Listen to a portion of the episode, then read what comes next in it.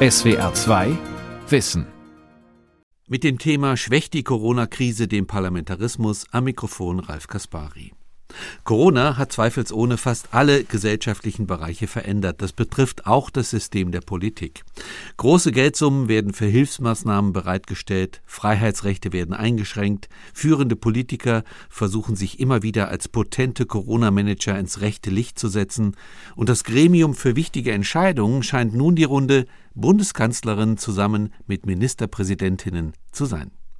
Was macht Corona mit der parlamentarischen Demokratie? Wird sie geschwächt? Offenbart sie ihre Mängel? Oder ist das genau umgekehrt? Darüber habe ich gesprochen mit dem Politikwissenschaftler Professor Wolfgang Merkel vom Wissenschaftszentrum Berlin für Sozialforschung. Meine erste Frage war, was ist ihm in den letzten Monaten in Bezug auf das politische System negativ aufgefallen? Na, der erste Kritikpunkt ist, dass man zwar über das Parlament im Frühjahr 2020 eine Novellierung und ein weites Infektionsschutzgesetz verabschiedet hat, dieses aber der Exekutive viel zu viel an Ermessungsspielraum zugebilligt hat. Gleichzeitig hat man dann in den daraus folgenden Entscheidungen das Parlament geradezu gedemütigt und an die Seite gedrängt, indem die Entscheidungen der Länderchefs und Chefinnen mit der Kanzlerin vorher getroffen wurden und erst dann gab es eine Debatte. Wir bemühen uns und haben das gewissermaßen ja schon im Sozialkundeunterricht in der Schule gelernt und bemühen uns in der Universität immer wieder klar zu sagen, die Normen und die Gesetze, die werden vom Parlament erlassen und äh, insbesondere dann, wenn so einschneidende Entscheidungen wie die teilweise Einfrierung von Grundrechten betroffen ist, soll das bitte nicht die Exekutive machen, sondern das soll präzise jedes Mal das Parlament entscheiden. War keine Sternstunde des Parlaments und ich meine, gerade in Krisen soll man nicht nur nachplappern, das ist die Stunde der Exekutive da muss schnell entschieden werden. Es muss gerade in einer Krise das Parlament die Regierung kontrollieren können, sonst bewegen wir uns nicht mehr in einer funktionierenden Demokratie. Also ich vermute mal, Herr Merkel, Sie meinen ja ganz konkret damit dieses Gremium, die Bundeskanzlerin trifft sich mit Ministerpräsidenten und Ministerpräsidentinnen. Das war ja ein ganz wichtiges äh, Gremium. Das hat ja praktisch alle Corona-Maßnahmen der letzten Monate beschlossen. Ja, zum einen macht es durchaus einen gewissen Sinn, dass die Länderexekutiven hier beteiligt werden.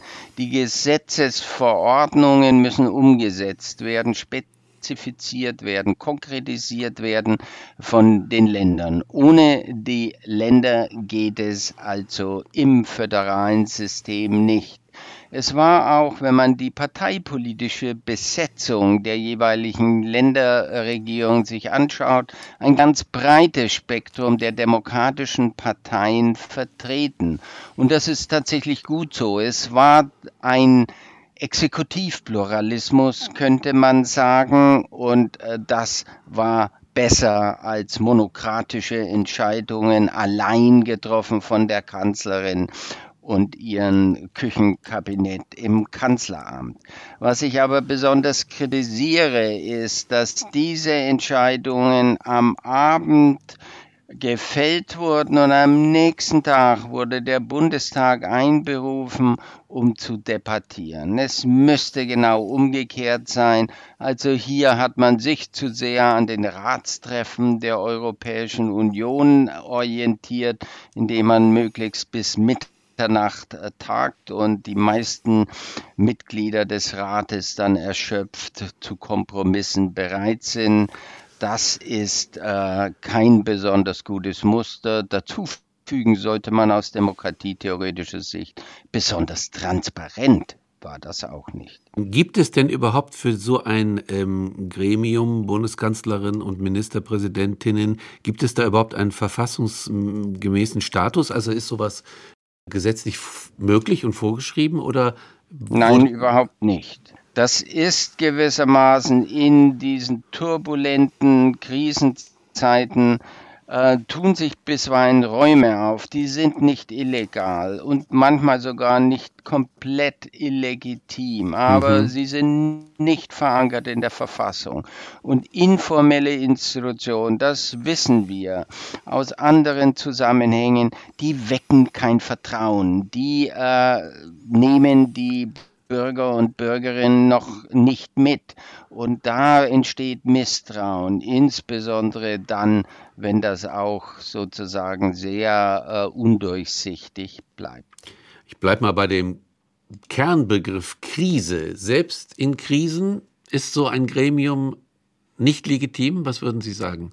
Ja, wir unterscheiden ja, und das wollte ich antönen, wir unterscheiden zwischen legal und äh, legitim. Wir haben gerade gesagt, nicht in der Verfassung vorgesehen, aber deshalb noch nicht illegal.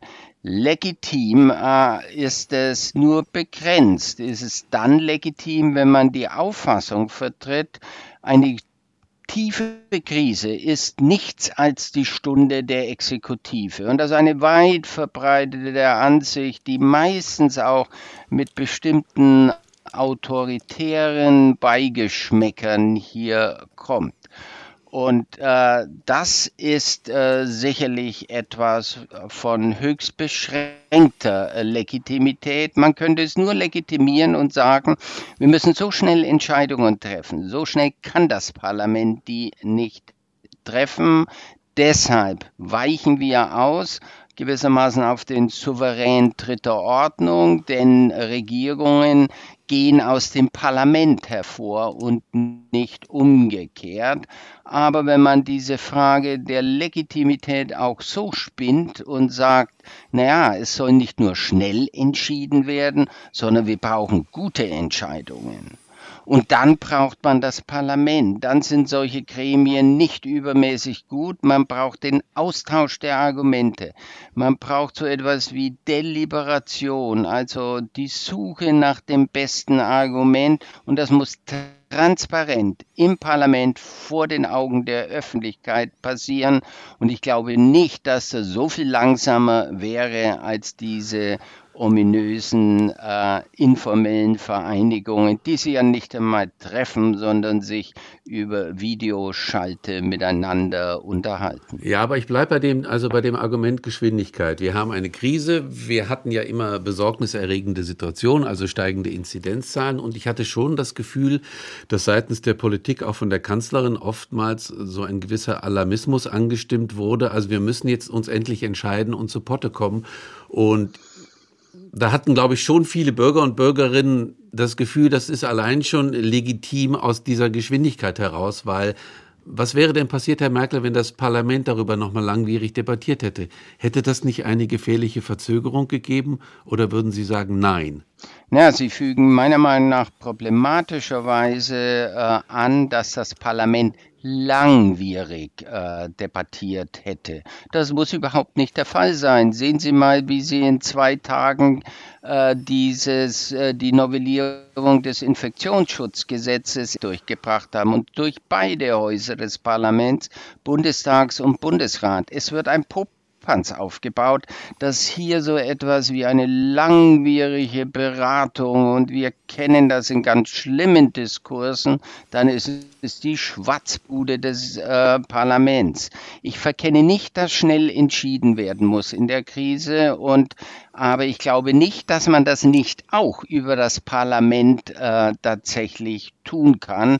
Und wir haben das jetzt nicht nur beim Infektionsschutzgesetz gesehen. Und wenn Sie sich vielleicht erinnern, im Jahre, ich meine, 2008, 2009 in der Euro-Krise hat die Kanzlerin äh, das Parlament geradezu genötigt und gesagt, ihr müsst äh, binnen weniger Tage entscheiden über die Schutzschirme, sonst drehen die Kapitalmärkte in Turbulenzen und das können wir uns nicht leisten.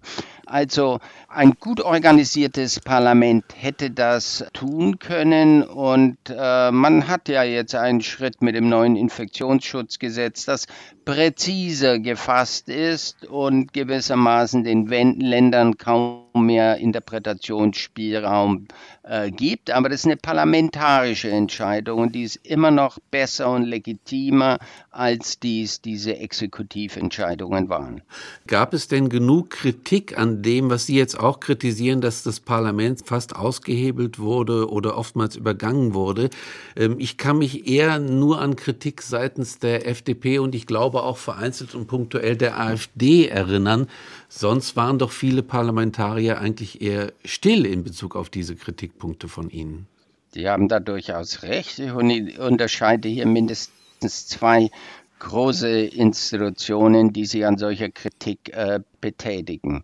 Zuerst das Parlament und dann die Judikative, die Gerichte. Bei dem Parlament muss man tatsächlich sagen, dass die einzigen, die äh, sich wirklich als demokratische Partei immer wieder für den Rechtsstaat eingesetzt haben, das war tatsächlich die FDP. Und im gewissen Maße hat die FDP ihre rechtsstaatliche Tradition Ende der 1960er Jahre wiederentdeckt in den Sozialliberalen liberalen Aufbruchssituationen. Ein Riesenproblem war meiner Meinung nach, dass die Grünen fast durch das ganze Jahr 2020 hindurch sehr bereitwillig ihre Oppositionsrolle an den Nagel gehängt haben und sich gewissermaßen als dritte Koalitionspartei betätigt haben, indem sie immer wieder den Entscheidungen der äh, großen Zweierkoalition zugestimmt haben.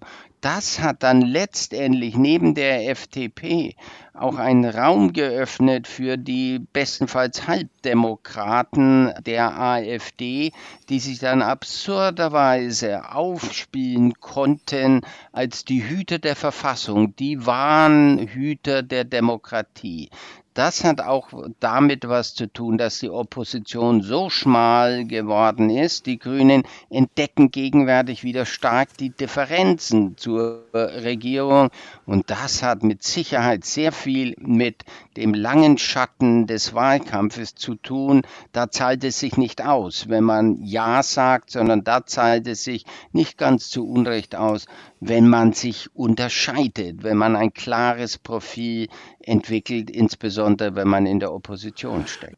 Die Gerichte waren die eigentliche Opposition und haben eine hochdemokratische Funktion gut erfüllt.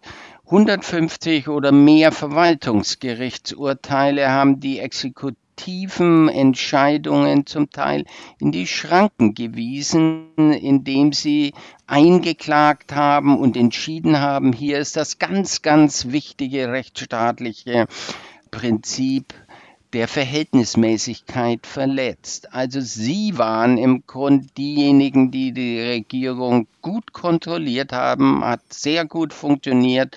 Das eine Sternstunde des Parlaments war es aber nicht. Das Thema unseres Gesprächs ist ja die Schwächung des Parlamentarismus oder auch die, die Krise dieses Systems, die jetzt nochmal durch die Corona-Krise deutlich geworden ist. Wie sehen Sie das? Ähm, es gab ja jetzt im Zuge von Corona ein merkwürdiges neues Muster, nämlich dass die Wissenschaft praktisch die Politik dermaßen stark beeinflussen konnte, dass die Politik gemäß der Wissenschaft äh, Maßnahmen durchgenommen hat. Und ähm, das ging auch am Parlament vorbei. Was sagen Sie zu diesem neuen Phänomen? Ich glaube, dass das ein Phänomen ist, das uns weit über diese Krise hinaus begleiten wird und das wird sicherlich auch eine beständige Hintergrundmelodie sein in äh, der schwelenden äh, Klimakrise der Erderwärmung. Ich will völlig klar sagen, dass in solchen Situationen, Pandemie, Klimakrise, naturwissenschaftliche Expertise, sehr, sehr wichtig und gefragt ist. Sie muss in die politische Arena hineingelangen, wo naturgemäß die politischen Entscheider und Entscheiderinnen diese Kompetenz nicht haben, nicht haben können und vielleicht auch ganz gut, dass sie die nicht haben, denn die müssen weit über eine Politik hinaus, also weit über die Bekämpfung der Epidemie hinaus andere politische Ziele wie etwa die psychische Gesundheit, der Arbeitsmarkt, die Lohnfortzahlen, äh, Kurzarbeit. Das sind alles Faktoren, die müssen politische Entscheidungseliten mit berücksichtigen. Also sie können nicht einfach hergehen und sagen, was Herr Drosten oder Frau Briesemann und wie die Experten alle heißen mögen, jetzt entschieden haben, geht, gilt es eins zu eins zu übersetzen. Das geht nicht. Die Politik hat eine Repräsentationspflicht und sie muss auf die Wissenschaft hören, muss das aber so durchdeklinieren, dass nicht beabsichtigte Nebenfolgen möglichst nicht gravierend sind oder immer abgestimmt werden, ob diese hingenommen werden können, wenn man etwa wie in der Pandemie das überragende, wichtige Ziel verfolgt, die Infektionsraten zu senken. Also es gibt eine Notwendigkeit der Verwissenschaftlichung der Politik, aber auch eine Gefahr der Politisierung der Wissenschaft. Ich glaube, das ist nicht allen Beteiligten und vor allem nicht allen Bürgerinnen und Bürgern so klar. Was, was heißt denn genau Repräsentationspflicht? Die Politik hat, wenn sie nicht sofort eine Zero-Covid- oder Infektionsstrategie verfolgt, immer auch überlegt, was heißt das für die äh, Geschäftsinhaber? Mhm. Was heißt es für die Arbeitskräfte? Was heißt es für Künstler, Performance, äh, die möglicherweise ihre komplette wirtschaftliche Existenz verlieren. Da kann man nicht sagen, das ist sekundär. Bei uns, uns geht es nur darum, Leben äh, zu schützen und zu retten. Und selbst der konservative Präsident des Bundestages, Schäuble, hat das auch klar gemacht. Es gibt einen völlig überragenden Artikel, das ist Artikel 1 des Grundgesetzes und das ist die Würde des Menschen kein Punkt, dass ich nicht anerkenne, dass Artikel 2, also Recht auf Leben und körperliche Unversehrtheit, nicht auch ein super Grundrecht ist. Wir müssen dennoch immer, wenn wir in einer Demokratie leben wollen und nicht darauf vertrauen, dass irgendwelche Eliten das schon richtig entscheiden wollen, wenn wir darauf vertrauen wollen, müssen all diese Faktoren mit einberechnet werden und dann äh, entschieden werden. Sonst leben wir nicht mehr in einer Demokratie und das färbt ab auf andere Entscheidungen. Ich glaube, dass hier eine Sehnsucht nach Zentralismus, eine Sehnsucht nach einfachen, klaren Entscheidungen in der Bevölkerung auch vorhanden ist, äh, die nicht so einfach in der Politik umzusetzen ist. Und das ist einer der man könnte fast sagen, äh, problematischen Fallouts, der problematischen Konsequenzen des gegenwärtigen Entscheidungsmodus in der Pandemie.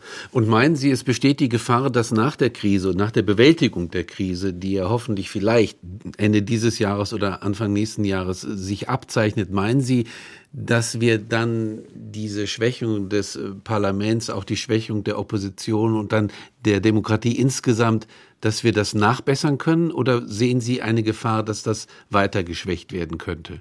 Es hängt davon ab, wie weit wir diesen Modus im Notstandssituation gewissermaßen zu re äh, regieren, wie wir das auf andere politische Entscheidungen übertragen, etwa nach der Logik was erfolgreich bei der Pandemiebekämpfung war, könnte jetzt auch erfolgreich sein in der Bekämpfung äh, der Klimakrise, wo äh, ja generell nicht völlig zu Unrecht argumentiert wird. Es ist fünf vor zwölf. Wir müssen endlich zügiger Entscheidungen treffen.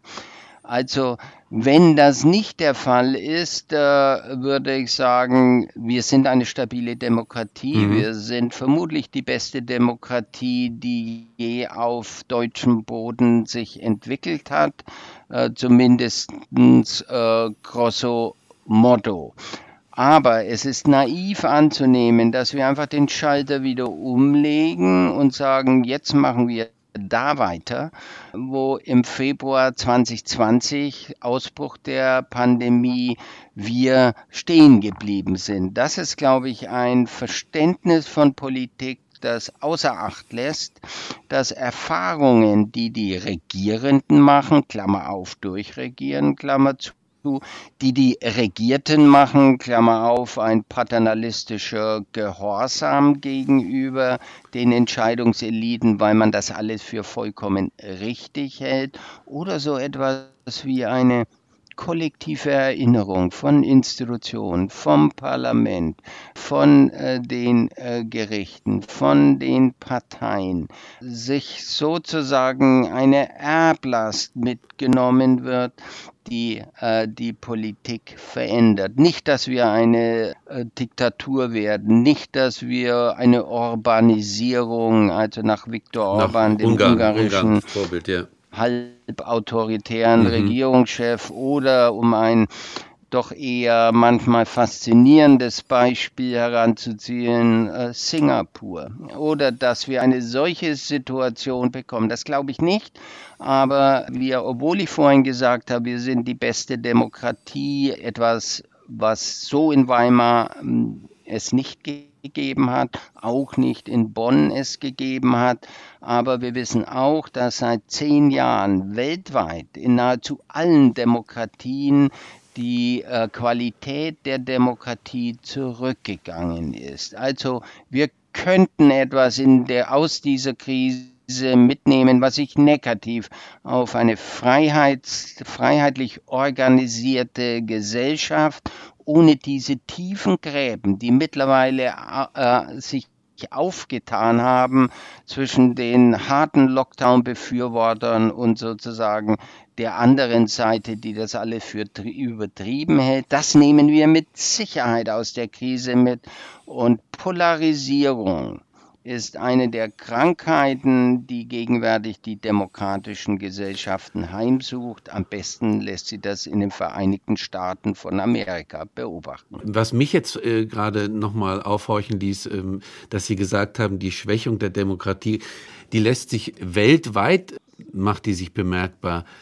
Was sind denn nochmal die Ursachen, Herr Merkel, wenn man die kurz nochmal aufführen könnte? Eine der ganz großen Probleme, auch insbesondere worüber wir hier besonders reden, die Parlamente, ist eine fortschreitende Internationalisierung oder Globalisierung der Märkte, mhm. aber auch der Entscheidungsstrukturen. Völlig klar, wir können nicht die Klimakrise, nicht einmal die Pandemie allein nationalstaatlich effektiv bekämpfen. Wir brauchen internationale Koordination oder wie wir sagen, internationale Regime.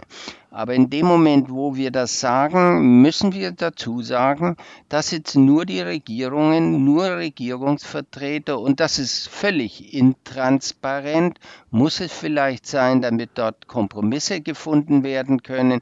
Die Parlamente können das nur sehr äh, mäßig nachvollziehen. Also wir haben hier eine permanente Schwächung des Parlaments. Und so blöd das Schlagwort klingt, die Globalisierung ist tatsächlich etwas, was die nationalstaatliche Demokratie zwingt, sich über die nationalstaatlichen Grenzen hinaus demokratische Instrumente zu geben. Das ist enorm schwierig, wie wir das schon bei der Europäischen Union sehen, die mit Sicherheit weniger demokratisch entscheidet, als das Finnland, Schweden, Deutschland oder Frankreich tun. Gut, Globalisierung ist das eine und ich vermute mal, das wäre dann auch auf Ihrer Linie, der Neoliberalismus äh, wäre die andere Ursache dafür, richtig? Ich will nicht alles dem Neoliberalismus äh, an, in die Schuhe die schieben. Schuhe schieben. Aber was dieser gemacht hat, der im Übrigen nicht über Nacht gekommen ist, kein Naturereignis ist, auch nicht von den Märkten allein hervorgerufen worden ist. Und wenn ich mal Märkte dereguliert habe, dann einzugreifen mit politischen Entscheidungen ist kaum mehr möglich. Und ich bezweifle auch, dass dieser Teil der Globalisierung wirklich wirkungsvoll zurückgenommen werden kann, weil er mit Wohlfahrtsstaatsverlusten oder ökonomischen Verlusten verbunden sind. Und äh, das würde unseren Wohlstand reduzieren. Das können sich weder Regierende äh, erlauben, noch wollen wir das als Bürgerinnen und Bürger tatsächlich akzeptieren.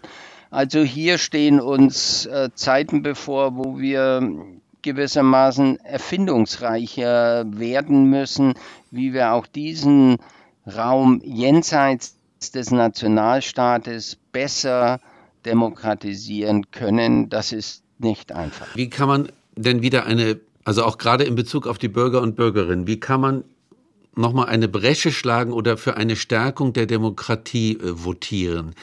Für eine Demokratie eben, die nicht auf den, der Sehnsucht nach Zentralismus und Übersichtlichkeit basiert, sondern eben, wie Sie gesagt haben, auf dem schwierigen, komplexen Modell der politischen Entscheidungsfindung im Parlament. Also man äh, sollte zunächst äh, die doch Errungenschaften einer parlamentarischen Demokratie, wo die wo Bürger und Bürgerinnen die Abgeordneten wählen, unbedingt in Schutz nehmen gegen zu weite Übergriffe der Exekutive.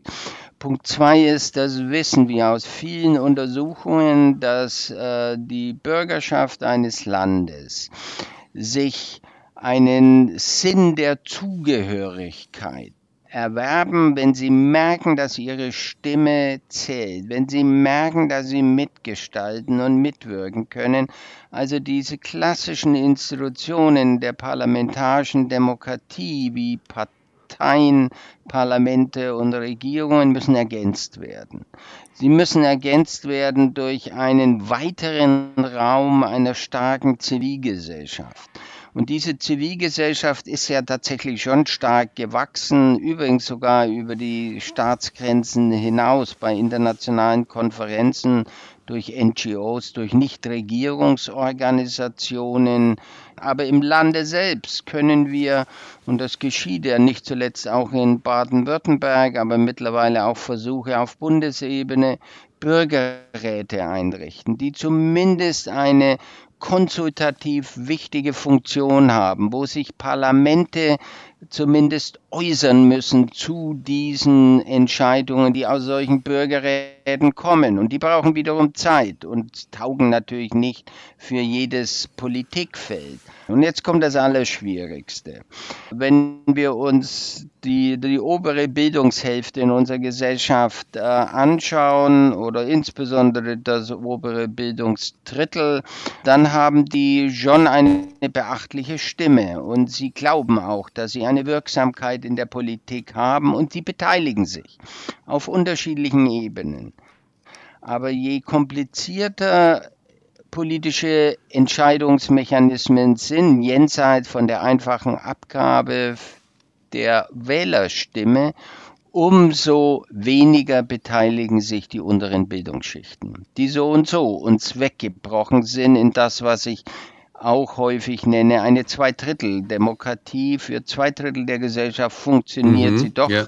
akzeptabel gut. Das untere Drittel findet nicht statt. Das müssen wir sehen und äh, also schön diese bürgerschaftlichen Innovationen sind. Ob wir damit das untere Drittel mit einbeziehen können, glaube ich nicht. Dann sind wir wieder etwas verworfen und nicht besonders fantasiereich, aber dennoch richtig auf den Faktor Bildung, Bildung, Bildung. Allgemeine Bildung, aber auch politische Bildung. Und bei letzteren, das wäre relativ einfach in Schulen einzuführen, einen größeren Stellenwert äh, zu geben. Demokratie ist nicht irgendwas nebensächlicher, ist nicht unwichtiger als eine saubere Beherrschung der Grammatik von einer Sprache, sondern es ist die Grammatik unserer politischen Ordnung und auch das müssen wir lernen und da tun wir in der Tat viel zu wenig. Herr Merkel, ich bedanke mich ganz herzlich für das Gespräch und Ihre Analysen. Ich danke Ihnen für die schönen Fragen. Das war die SWR 2 Aula heute mit dem Thema Schwächt die Corona-Krise den Parlamentarismus. Ich habe gesprochen mit dem Berliner Politikwissenschaftler Professor Wolfgang Merkel. SWR 2 Wissen Manuskripte und weiterführende Informationen zu unserem Podcast und den einzelnen Folgen gibt es unter swr2wissen.de.